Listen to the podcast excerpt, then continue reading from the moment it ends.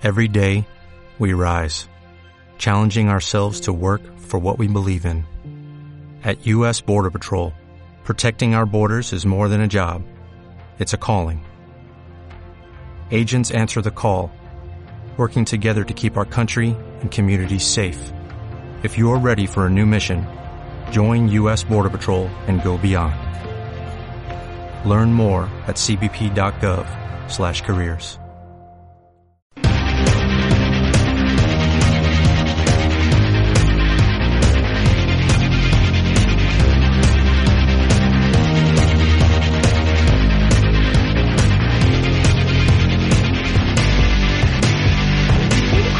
Universo Albinegro.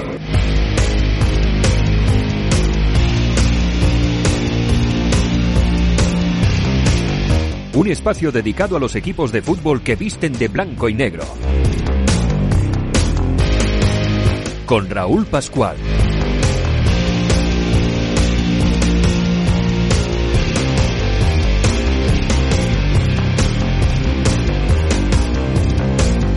Bienvenidos a un nuevo episodio de Universo Albinegro, el espacio que dedicamos a los equipos que visten de blanco y negro.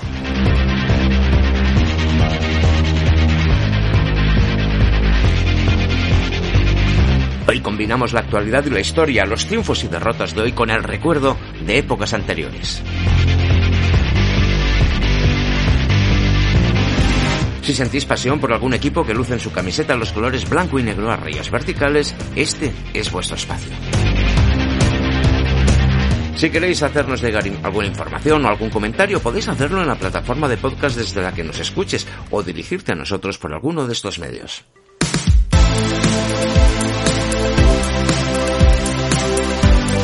Contacta con Universo Albinegro mediante el correo electrónico universoalbinegro.gmail.com Puedes seguirnos en Twitter, arroba ualbinegro, con la U y la A en mayúsculas.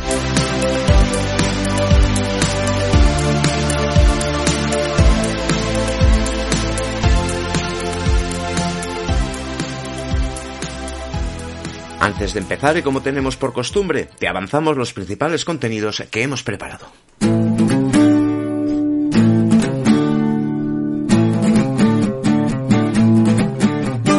Gran triunfo del Badajoz ante el equipo más potente de su grupo, el Deport. Los pacenses están enrechados y obtienen buenos goles gracias a los tantos de Gorka y Aquino, quienes repiten como pareja goleadora por segundo partido consecutivo.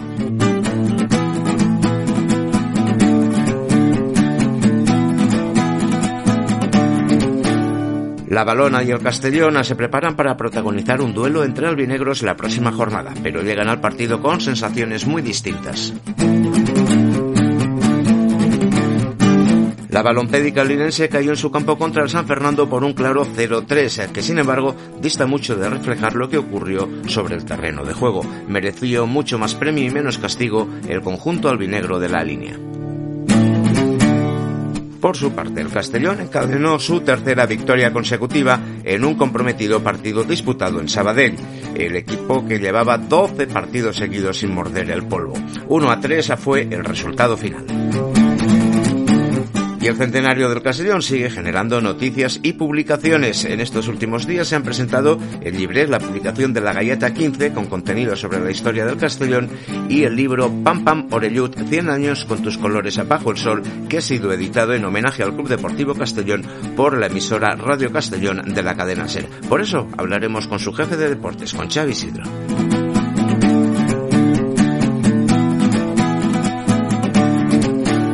Semana convulsa en la categoría de primera red. Cinco equipos se constituyen en una asociación y Footers deja de emitir los partidos de la categoría. Os lo contamos.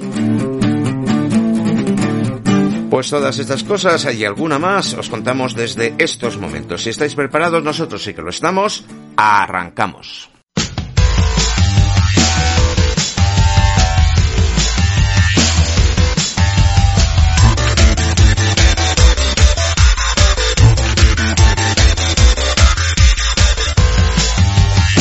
Lo de primera ref ha sido de traca. Footers ya no emite los partidos de la categoría después de haber vendido abonos de temporada e incluso de dar nombre a la competición. Resulta que no era el titular de los derechos, sino el operador que los gestionaba y al parecer no estaba cumpliendo con sus obligaciones contractuales adquiridas con la empresa luxemburguesa que sí es la que tiene los derechos de transmisión televisiva.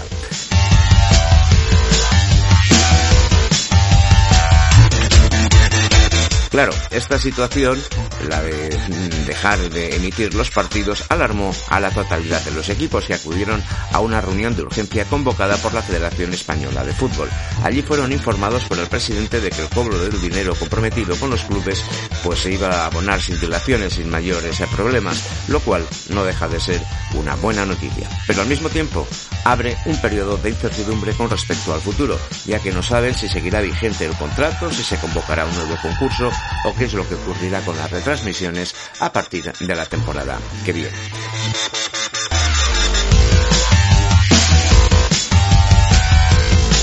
De momento, la plataforma propietaria de los derechos ha comenzado, a emitir en abierto todos los partidos, así que aquellos aficionados que no habían adquirido el abono de temporada con Footers han tenido acceso a los, a los encuentros de forma gratuita. No deja de ser una buena noticia, claro.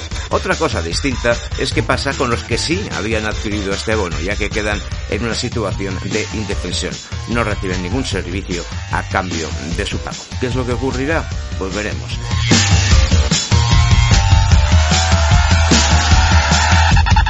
Dejando la televisión aparte, la reunión a la que se convocó a todos los equipos de primera red sirvió para constatar el profundo enfado del presidente de la Federación Española, Rubiales, por los cinco, con los cinco clubes que han decidido constituirse en una asociación con la finalidad de mejor defender sus derechos y si puede ser conseguir nuevos ingresos por otros medios distintos. Rubiales, que le tiene alergia a lo de las asociaciones de clubes, ya anunció en el pasado que actuaría contra los equipos que osaran constituir y en efecto advirtió a los cinco equipos díscolos, entre los que se encuentra la Real Balompédica Linense, que podrían quedarse sin ayudas e incluso ser expulsados de la competición. Parece que Rubiales ve detrás de esta maniobra la mano del presidente de la liga, Tebas, y ya se sabe, Tebas y Rubiales se profesan un mutuo odio. Veremos en qué podemos, si las amenazas ante la federación o el ejercicio del derecho a, asociarse libremente con quien quieras. Quizá volvamos a abordar este tema a lo largo del programa.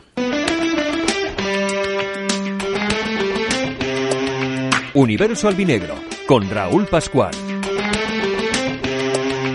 Vamos con el fútbol, con lo que pasa sobre los terrenos de juego. Venga, vamos con el grupo primero de Primera Ref, en el que se enfrentaron el Badajoz y el equipo más potente del grupo, el Depor. Los coruñeses intentaban recuperar el liderazgo, pero se encontraron con un Badajoz en pleno proceso de reconstrucción que ofreció quizá el partido más completo de la temporada. Se habían trabajado bien en las previas del encuentro y la verdad es que eso se notó sobre el terreno de juego.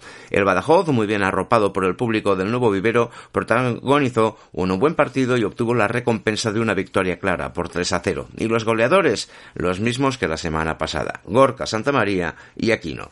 Gorka es ya el máximo goleador de su grupo, ha alcanzado los 11 goles. Tras el partido expresó su satisfacción. Sabíamos que era un rival muy complicado, que, acumulaba mucha gente en nuestro campo, que, que muchas situaciones nos íbamos a haber dominado por ellos, pero bueno, es verdad que hemos conseguido meter gol pronto y bueno, se nos ha puesto de cara el equipo ha demostrado una solvencia eh, defensiva brutal y, bueno, y hoy, eh, a diferencia de otros días eh, que hemos tenido mucho infortunio, pues hoy hemos visto cara, hemos visto puerta y nos ha salido todo de cara. Bueno, puede ser uno de los partidos más completos del equipo. es verdad que ha habido muchos otros igual, igual de completos y, no hemos tenido la suerte que hemos tenido hoy de, de poder coger un resultado tan abultado en el marcador y, bueno, eh, contento por, por, ello, hay que seguir trabajando igual porque estamos haciendo las cosas bien. Sí, eh, sobre todo, ya te digo, la, la afición necesitaba necesitaba un partido así, una victoria contundente, sobre todo en el vivero, que hemos sido a, lo mejor un poco menos fiables este año y, y bueno, eh, se la dedicamos a ellos que, que, se la merecen también. Bueno, pues eh, dos caramelos, uno de Dani que la pone en el área justo donde yo estaba, que he podido rematar el primer palo y, el segundo pues que Clemente me deja delante el portero y no he podido desaprovecharlo. Y bueno, eh, está claro que en lo individual no puedo destacar sin, sin el trabajo de mis compañeros y, y, en este caso gracias a ellos pues he podido ver puerta dos veces. Por su parte, Isaac Jové, el entrenador, lo primero que hizo fue felicitar a los jugadores por el trabajo desarrollado. Bueno, en primer lugar, como siempre comienzo, darle la enhorabuena a los, a los futbolistas, los muchachos han hecho un gran partido, se lo merecen por el trabajo que están haciendo, siempre lo digo, por la implicación, por el compromiso, por la profesionalidad que tienen y las ganas de, de, conseguir cosas. Eh, le doy la enhorabuena porque esto es fruto de su trabajo. Y el partido, bueno, pues lo hemos trabajado mucho durante toda la semana, pero como todos, sabíamos de la dificultad, también sabíamos de, la situación que llegaba el Deportivo, podíamos aprovechar esa oportunidad y hemos trabajado muchísimo, hemos visto cómo teníamos que contrarrestarle, cómo podíamos hacerle daño y bueno, la verdad que el equipo ha hecho un derroche físico y también con muchos argumentos tácticos del control que hemos tenido en muchas situaciones, que, al final también la eficacia, la efectividad que hemos tenido es muy importante, que también la trabajamos. Y, bueno, eh, el resumen ha sido que también hemos marcado muy pronto, nos ha venido muy bien y sobre todo eso. Eh, creo que es un partido muy completo. En la media parte hemos hecho algunas correcciones de algunas situaciones que nos estaban, eh, nos estábamos viendo sobrepasados y la verdad que, que ha estado muy bien el equipo. Tras este partido, el Badajoz se queda con 41 puntos y se ubica en la novena posición. El playoff se ha quedado en los 46 puntos, es decir, a 5 de los que tiene el Badajoz.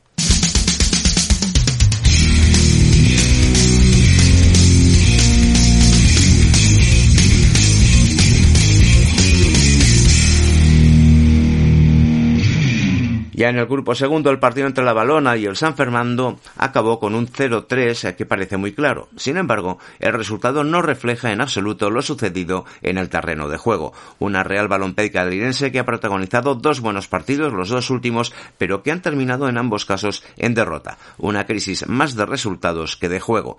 Claro, que de jugar bien no vive el equipo de fútbol, así lo aseguró Monteagudo, el entrenador de la Balona. Bueno, pues es complicado hacer una evaluación del partido después de perder 0-3, porque si te digo que, que en ningún momento hemos merecido perder 0-3, no vale para nada, evidentemente, pero, pero yo que llevo en el, año, en el fútbol 30 años, tengo muy claro que es así. La primera parte, una ocasión clara de Ñito, otro buen lanzamiento de Culi que para hacer un parado en el portero, ellos dos dos tiros a las manos de Varo normalitos y, el gol, que es un, error que cometemos que he hablado en toda la semana. No filtramos balones por dentro porque es lo que quieren y salen rápido. Y la segunda, pues más de lo mismo.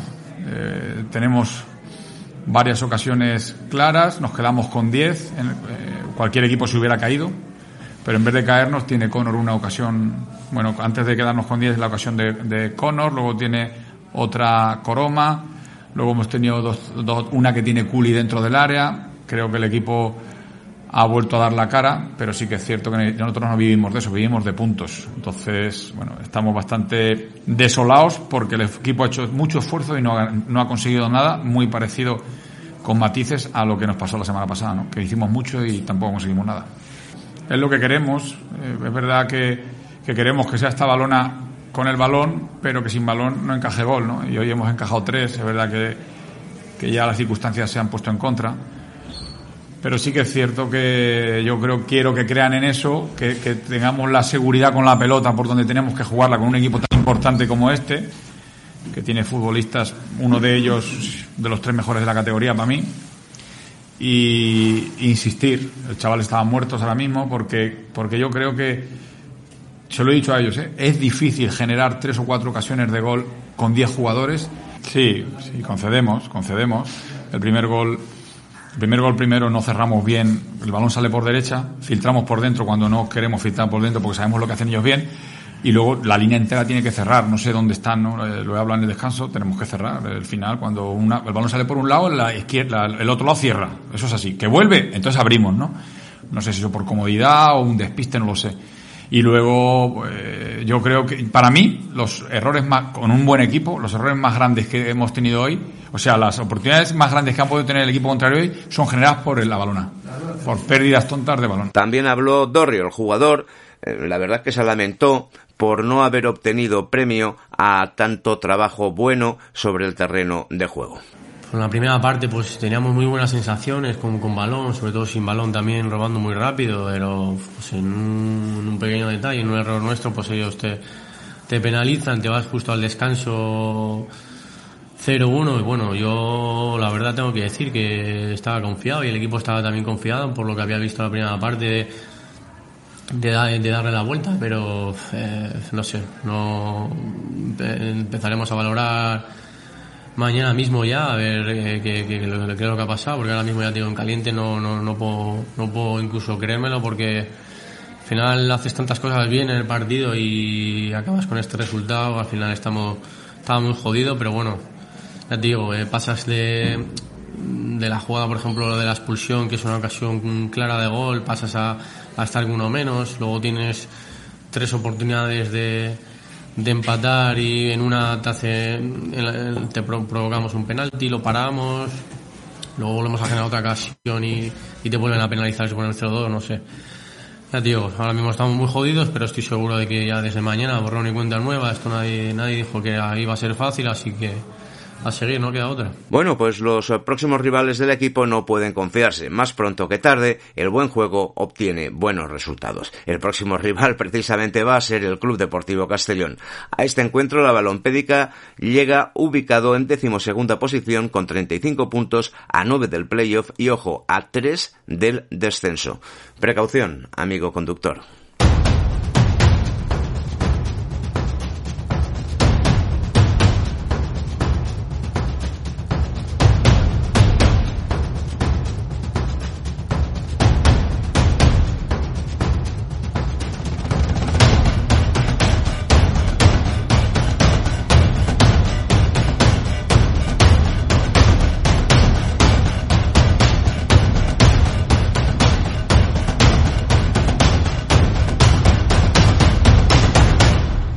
Ahora el Castellón que afrontó un difícil y complicado partido contra el Sabadell. Los arlequinados llevaban 12 encuentros sin perder, precisamente desde que ganaron en Castalia en el pasado mes de diciembre. El Castellón, con algo de suerte en ambas porterías, con fallos clamorosos de los catalanes y rebotes que favorecieron a los albinegros, pues consiguió culminar eh, eh, con victoria este partido con un resultado que en el marcador es bastante claro, 1 a 3. Protagonismo especial para Juanto Ortuño, delantero albinegro, que no está teniendo ni continuidad ni acierto de cara al gol. Sin embargo, fue el autor del tercer tanto, un tanto de muy bella factura. Los otros goles fueron marcados por Coné y Mario Barco. Escuchamos las valoraciones tras el partido del entrenador Sergi Escobar. Bueno, una victoria muy importante, sobre todo encima por, por cómo, cómo el rival llegaba a este, a este encuentro mm, con siete victorias y cinco empates, con un equipo hecho para estar arriba y que, que ha venido bien para frenarle esa racha, aumentarle la distancia y por eso tiene vital importancia porque considero Sabadell un rival para, para entrar en los puestos de playoff y, bueno, hoy podíamos, hoy podíamos acabar a, a un punto, con un punto solo de ventaja, con cuatro o con siete y hemos acabado con siete y bueno, pues es muy importante en un partido muy sufrido contra un extraordinario rival. No, a ver, eh, el árbitro, no, sé, las acciones han sido eh, cuerpeos entre jugadores, eh, ha apretado mucho la afición, tiene que hacer como la nuestra aprieta en Castalia, pero creo que hemos, hemos sido merecedores de esta victoria.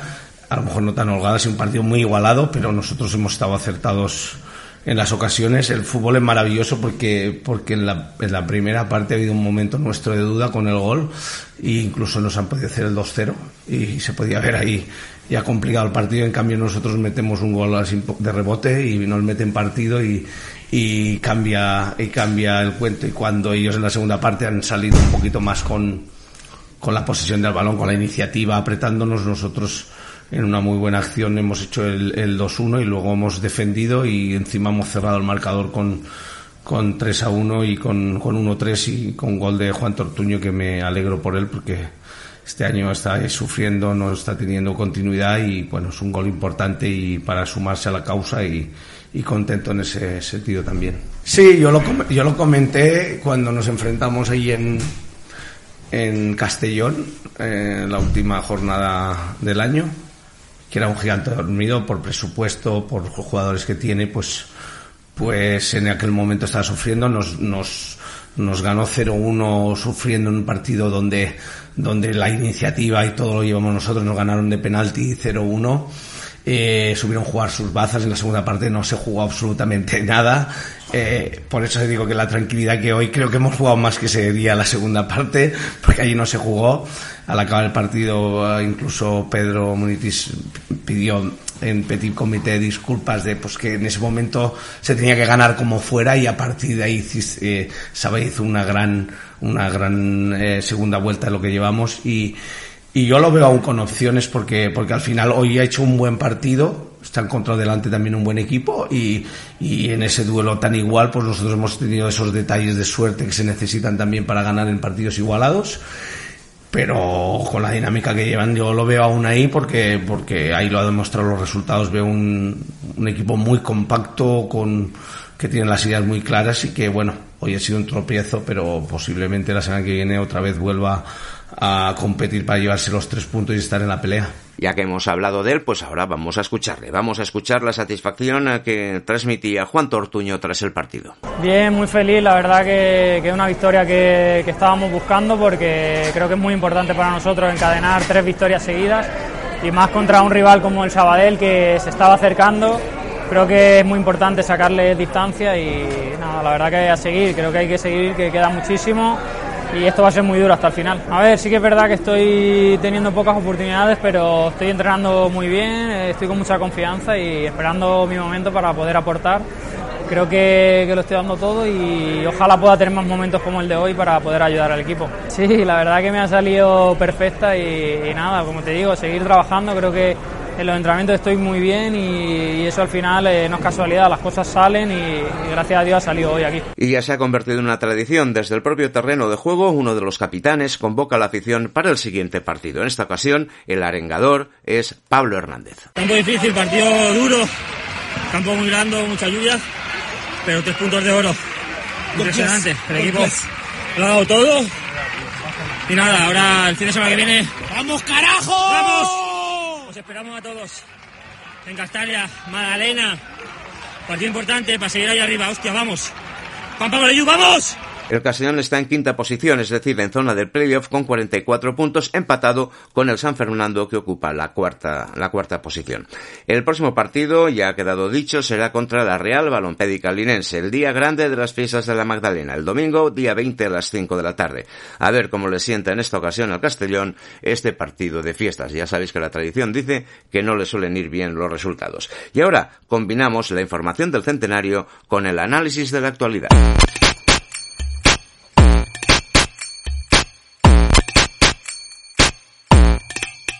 Estás escuchando Universo Albinegro.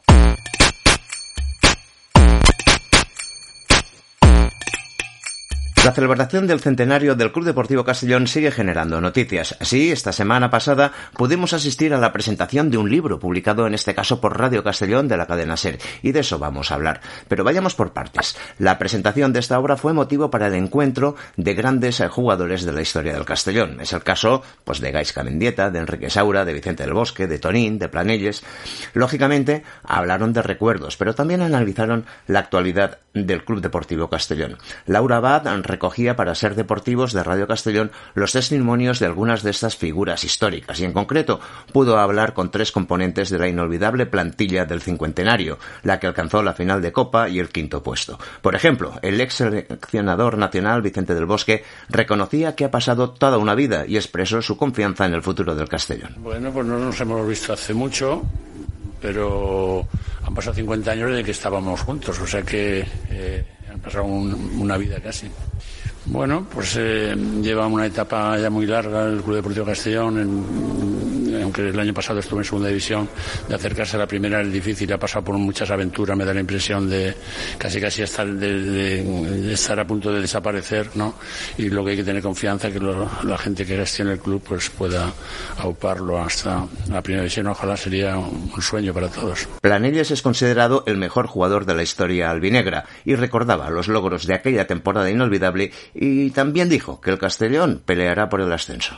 Bueno, yo con los buenos momentos, ¿no? Con eh, la, final, el quinto puesto, la internacionalidad mía y sobre todo eh, el, poder mantener una primera división en el Castellón que, era, que para nosotros era mucho.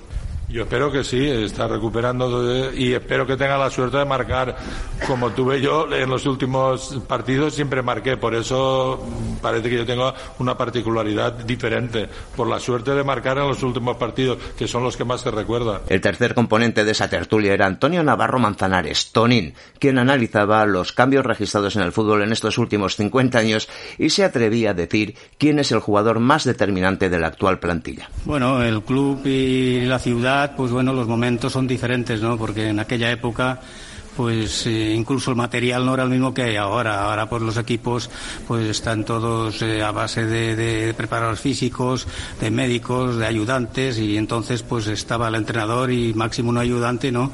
Y era muy diferente, incluso el terreno de juego.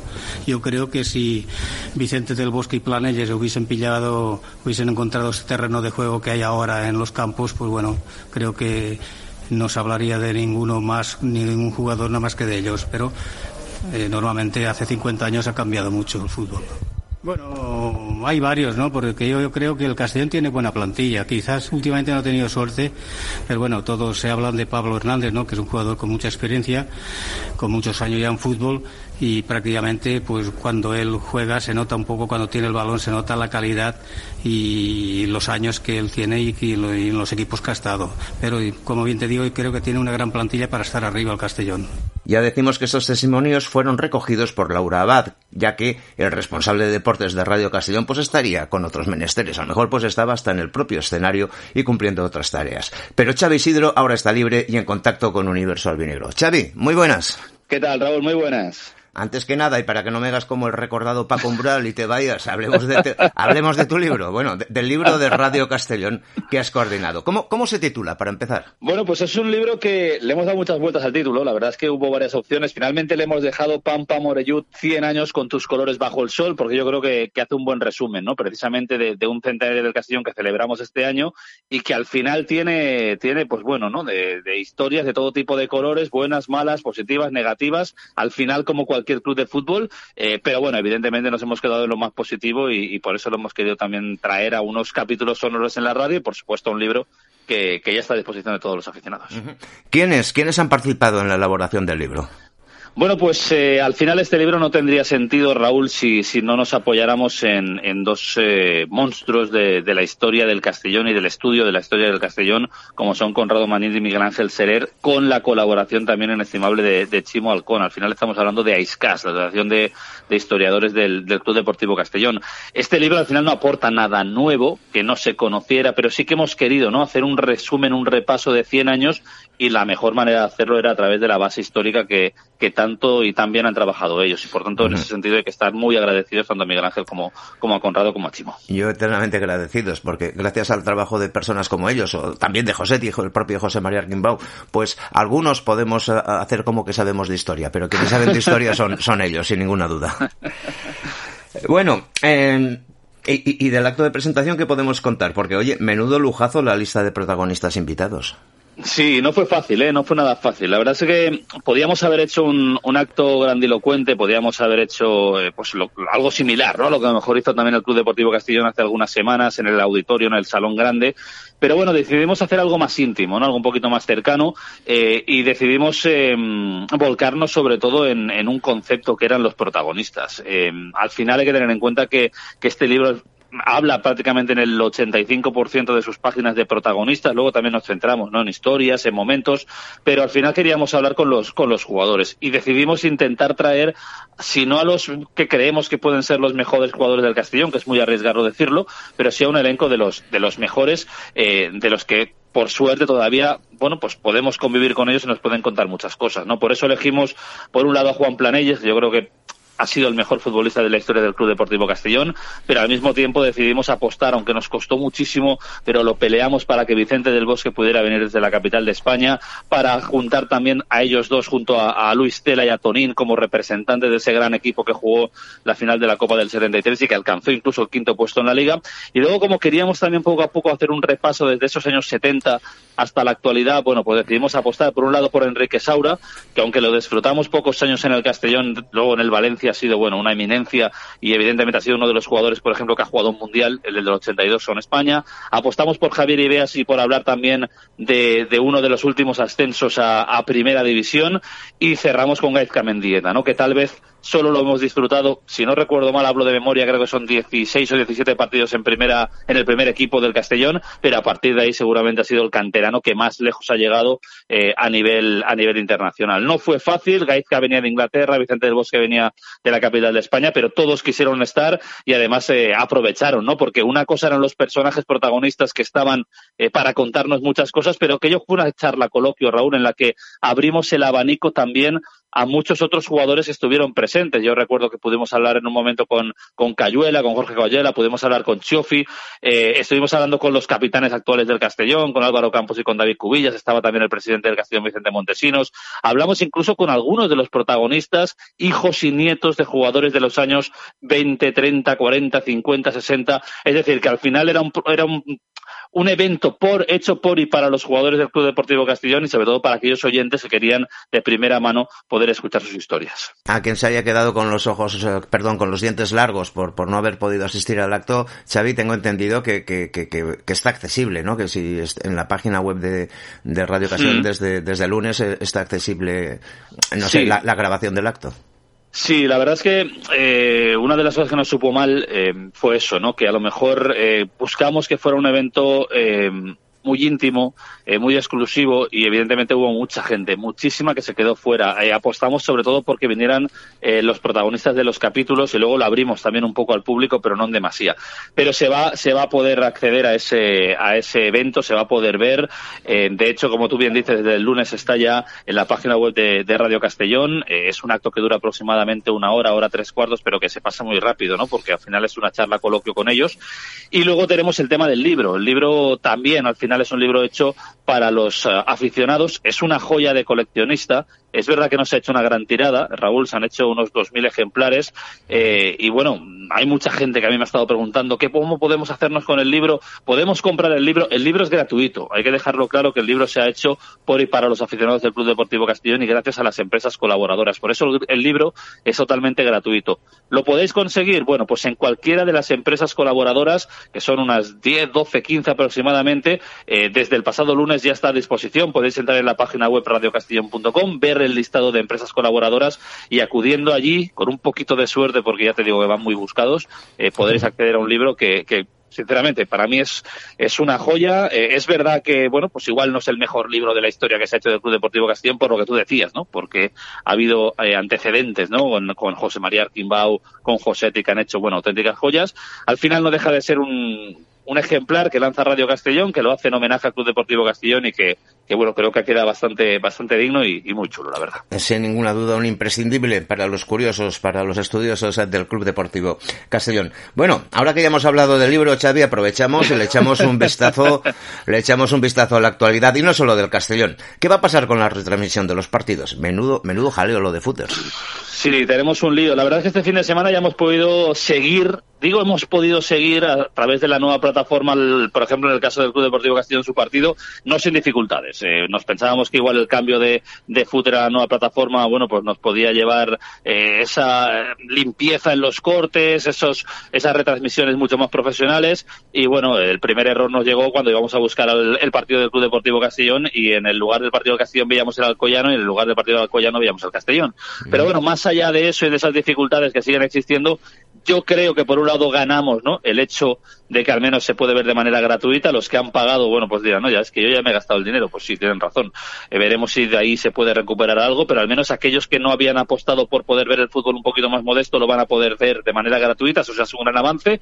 Ahora esperemos, esperemos que de aquí a final de temporada mejoren un poco más las retransmisiones y podamos disfrutar del Club Deportivo Castellón, bueno, pues sin ninguna duda, cada vez que nos conectemos a un teléfono móvil, a una tablet o, a un ordenador, porque de momento por televisión, eso sí, no lo podemos ver. ¿Va, va a influir en los ingresos de los equipos de la categoría todo este jaleo?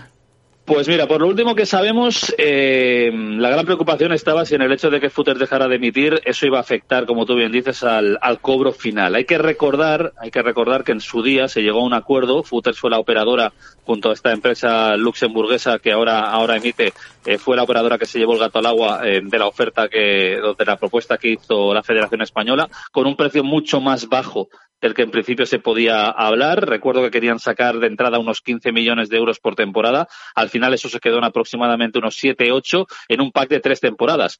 Em, por lo que yo sé y por lo que nos comentaban desde la federación, se daba seguridad absoluta. Es una de las cosas que se habló el pasado jueves en la reunión de, de las Rozas. Íntegra se iba a cobrar eh, eso es una tranquilidad muy importante porque evidentemente los presupuestos de las plantillas están hechos en base a esos ingresos televisivos. Otra cosa, Raúl, es lo que pueda pasar de cara a los próximos dos años. Veremos si ese contrato se cumple o no, si la plataforma luxemburguesa tira adelante, porque claro, eh, si lo va a dar gratuito, eh, entiendo que eso no tiene sentido. Es decir, a partir de la próxima temporada tendrá que volver a ser de pago porque si no, no sé cómo van a abonar esos siete millones de euros a repartir para todos los clubes. O si se volverá a ofrecer un concurso nuevo con una nueva nueva plataforma y, y, con nuevos ingresos. De momento lo asegurado es que se dice, al menos desde la federación, que los clubes van a cobrar esa temporada y eso ya es un avance y un alivio.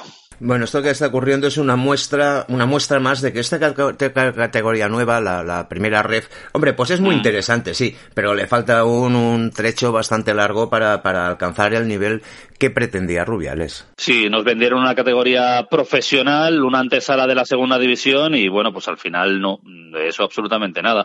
Eh, es verdad que ha mejorado la categoría deportivamente hablando, eso no lo discute nadie, es decir, la primera ref eh, creo que tiene eh, partidos de mucha más calidad y mucho más igualados que lo que teníamos en Segunda División B, pero aún así o no se ha sabido vender el producto o la gente de momento no está interesada como se esperaba en ese, en ese producto. Yo creo que es un producto muy interesante, pero también entiendo que es un producto que se puede mejorar y se debe de mejorar. ¿Cómo?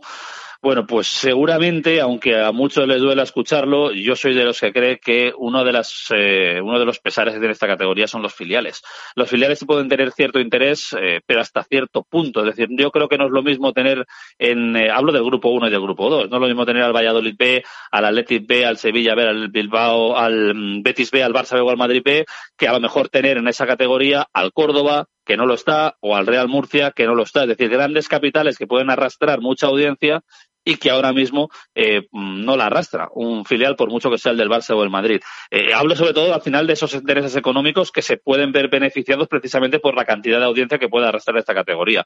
Eh, y luego, bueno, pues hay decisiones y, y, cosas que se toman desde la federación, Raúl, que yo no entiendo. Yo no entiendo cómo se puede apostar, por ejemplo, en un playoff por hacer una, una final a campo único, cuando al final lo que quieres es que los clubes no sean deficitarios. Si tú apuestas por tener una categoría de gran nivel, apuestas por tener buenos jugadores, los clubes necesitan ingresos y uno de los ingresos interesantes pueden ser las taquillas del playoff, que pierdes absolutamente al margen de la televisión. Es decir, creo que, que se hizo muy rápido esta, esta categoría nueva que seguramente tiene bastante sentido el hecho de, de, llevarla a cabo porque lo que quieres es que haya más, más interés, más calidad, más competitividad, pero todavía tiene muchos cabos sueltos y, se ha querido meter todo de momento en el mismo saco y no, y no está siendo sencillo solucionarlo. A ver, sí, porque además fíjate que eh, ya tenemos un equipo como el Extremadura que no acaba la, competición. Eh, eh, tenemos un equipo como el Badajoz que se, se, está viendo canutas con la operación de compraventa.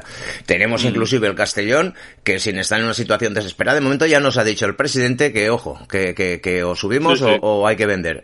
Es decir, esta categoría todavía no, no, no es rentable para, para será difícil que para, nadie. Es que, es que no es rentable para nadie, es totalmente deficitaria. Eh, a ver, cuidado, es deficitaria porque los clubes tampoco quieren volver a aquello de tanto ingreso, tanto me gasto, pero es que a día de hoy tú dile al Club Deportivo Castellón, no, mira, usted va a ingresar eh, 200.000 euros de televisión y va a ingresar 500.000 euros de taquilla, hágase una plantilla de 700.000 euros. Ya te digo yo, Raúl, que con una plantilla de 700.000 euros el Castellón baja de categoría.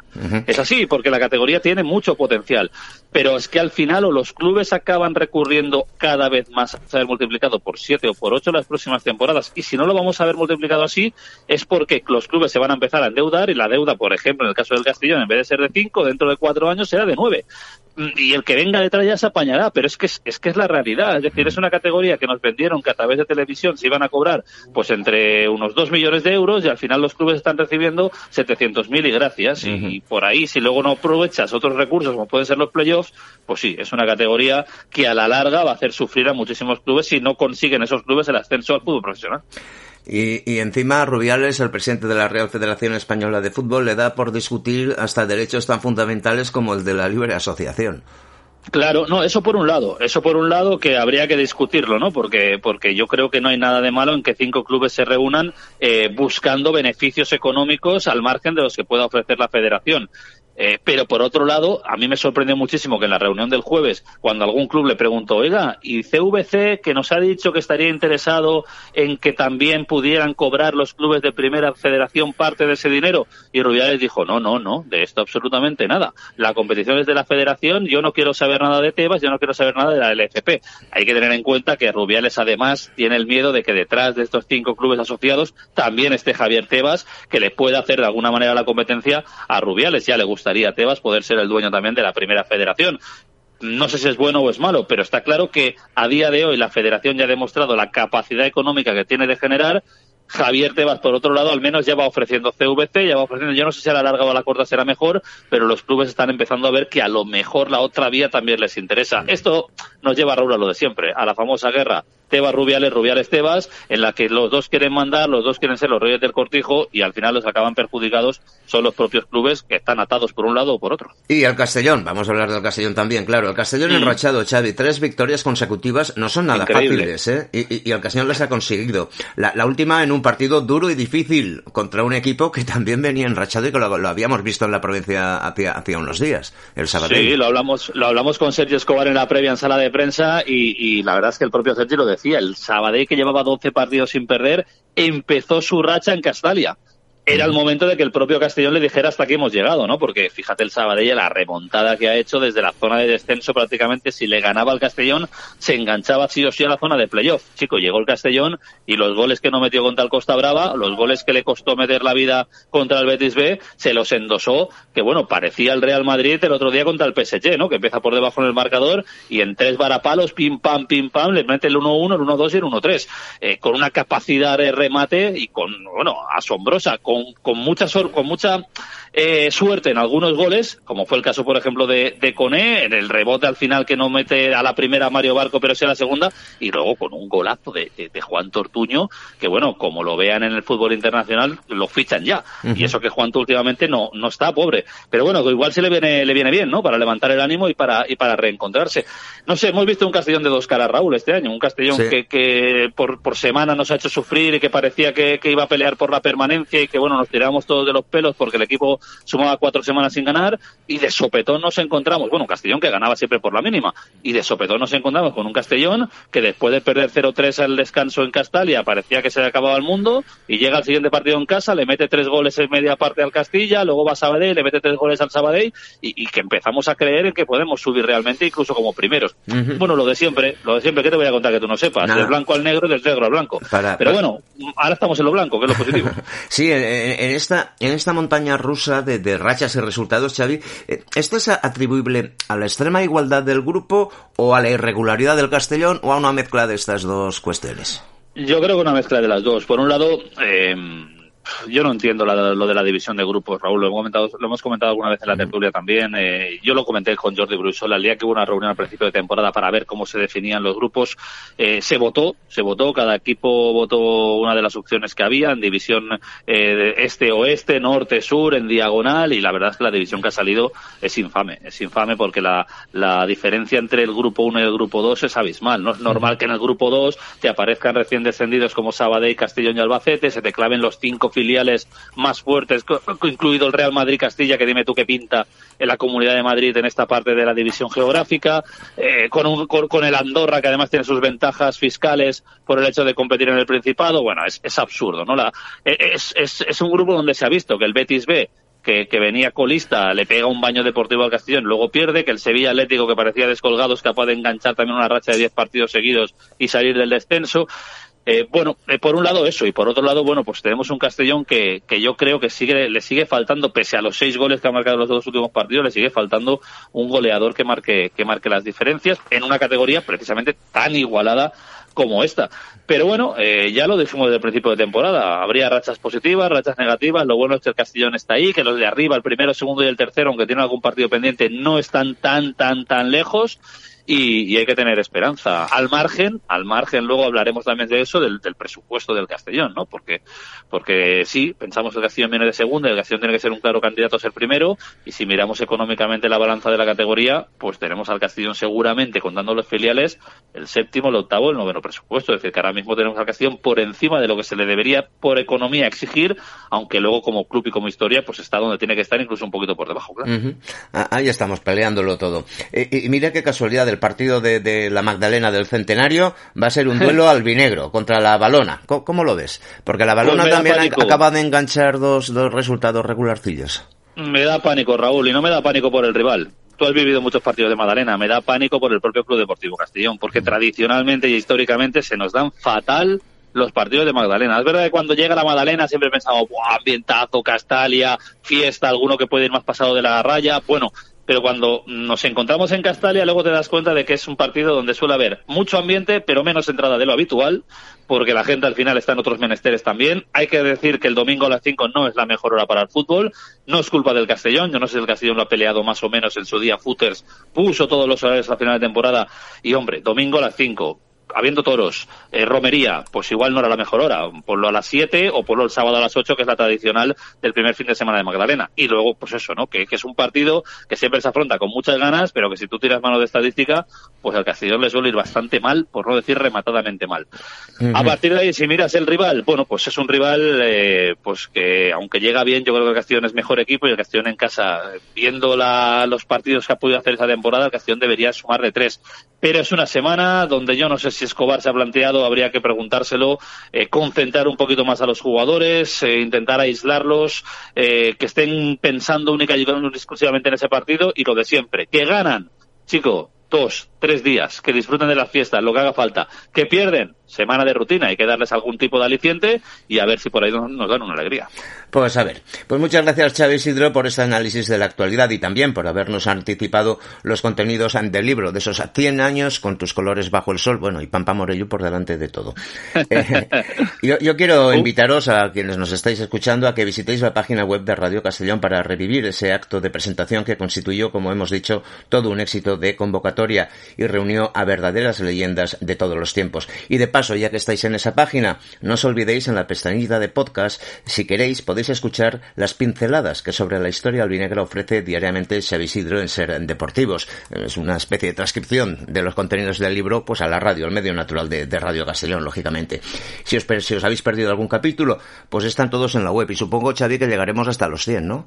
Sí, sí, sí. Ahora mismo, eh, bueno, quisimos hacer la presentación del libro, ah, pues eso, hace una semana, porque, bueno, lo metimos dentro de los actos del centenario del Club Deportivo Castellón que, que organiza la Fundación pero, pero más allá del libro, como tú bien dices, al final somos radio y en la radio pues lo que queremos es que esa historia también se cuente, ¿no? Y esos 100 capítulos, poquito a poco, desde el pasado 3 de enero, los vamos eh, a pinceladas, a cuenta gota, los vamos ofreciendo en, dentro de Ser Deportivos, y capítulos cortitos, ¿no? De 4 o 5 minutos de cada uno de los personajes del, del Club Deportivo Castellón. Estamos ahora, te hablo de memoria, pero yo creo que vamos por el capítulo 47, 48 aproximadamente, creo que el último que hemos hecho es el de Tonín. Bueno, entrando en la página web, veréis la sección del Centenario del Castellón, clicando sobre ese título tenéis los que se han publicado hasta fecha de ayer y a partir de ahí, claro, hasta el mes de mayo, bueno, pues seguiremos poquito a poquito hasta los 100 y que lo podáis disfrutar, al menos los que no tengan el libro, que puedan tener ese audiolibro que de alguna manera también viene a ser un poco lo mismo. A ver si al final tenéis que hacer 100, 101 capítulos con hablando del ascenso del Castellón en la, en la temporada pues 22. Ojalá, Raúl, ojalá haya que hacerlo, si hace falta hacer una nueva edición del libro con el capítulo 101, ya hablaré yo con quien haya que hablar, a ver si la cosa puede ir para adelante. Muy bien, Xavi, muchísimas gracias por acompañarnos en Universo Albinegro. Ha sido un placer que por un día hayamos tenido los, los papeles cambiados. Cuídate mucho, Raúl.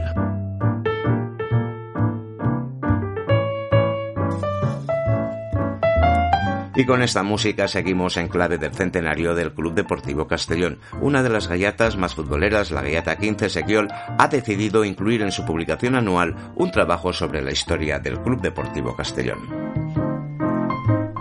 El planteamiento ha sido reunir 100 anécdotas, 100 datos curiosos que ayudan a entender la centenaria, la centenaria historia albinegra. Por supuesto, no faltan los principales nombres de la historia del Castellón, como los Planelles, los Fabregat, Alcañiz, Quinocho, Luiche, Müller y un muy largo etcétera. Y también hay hueco para datos curiosos. Os compartimos alguno de ellos.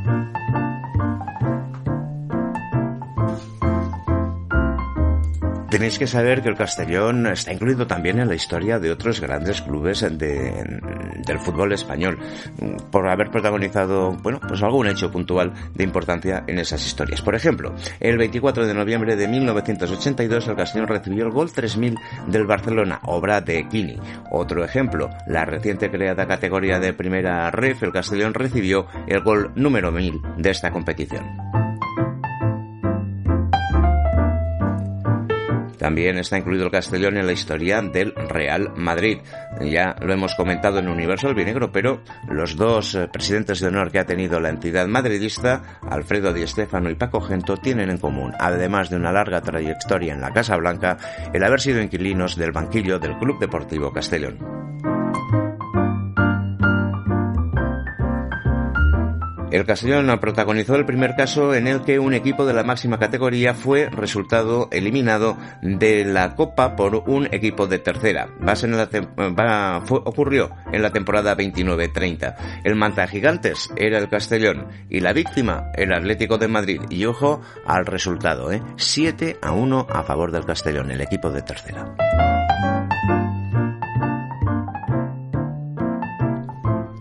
Por otra parte, Castellón tiene otro récord curioso. Es el primer equipo que durante dos años seguidos ganó en casa y fuera al que era vigente campeón de liga. Ocurrió en la temporada 42-43, en la cual se ganó las dos veces en las dos vueltas al Valencia Club de Fútbol. Y también ocurrió en la 43-44, cuando se derrotó al Athletic Club de Bilbao, tanto fuera como en casa. Y ahora una curiosidad estadística que afecta a los entrenadores. Desde que Paco Guillén dirigió su primer partido en 1939 hasta que dirigió el último en 1960, eh, transcurrieron 21 años. Los mismos que eh, pasaron entre el primer y, el último partido dirigidos por Lucien Müller. No les queda demasiado lejos Camilo Alice, que estuvo durante 18 años siendo y dejando de ser entrenador del Club Deportivo Castellón. Bueno, yo os iremos contando algún dato más de estos que ha recogido la Galleta 15, más que nada porque os aseguro que tengo el permiso del autor.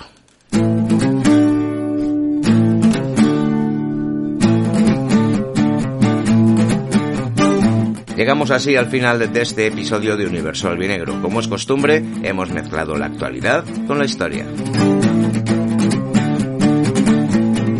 Hemos escuchado a grandes nombres de la historia del fútbol albinegro, incluso del fútbol nacional. Hemos analizado la actualidad y reflexionado sobre el desarrollo de la competición en primera red.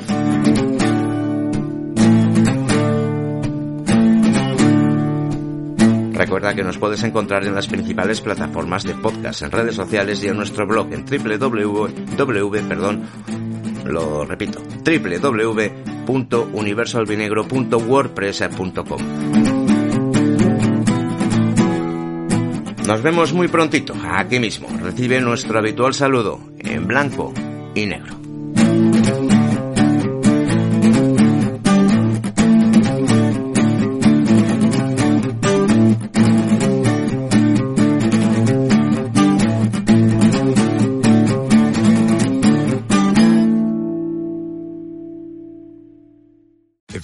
401k, you're not getting the most for retirement. Wait, what? Add a Robinhood IRA on top, then they'll boost it by 3%. You can do that? And if you transfer in any retirement account, you get 3% on top of that. Is there a limit to the match? No limit. Robinhood Gold gets you the biggest contribution match of any IRA on the market. Sign up for Robinhood Gold at Robinhood.com slash boost by April 30th. Subscription fees apply. Investing involves risk. 3% match requires gold for one year from first match. Must keep IRA for five years. Match on transfers subject to additional terms and conditions. Robinhood Financial LLC member SIPC.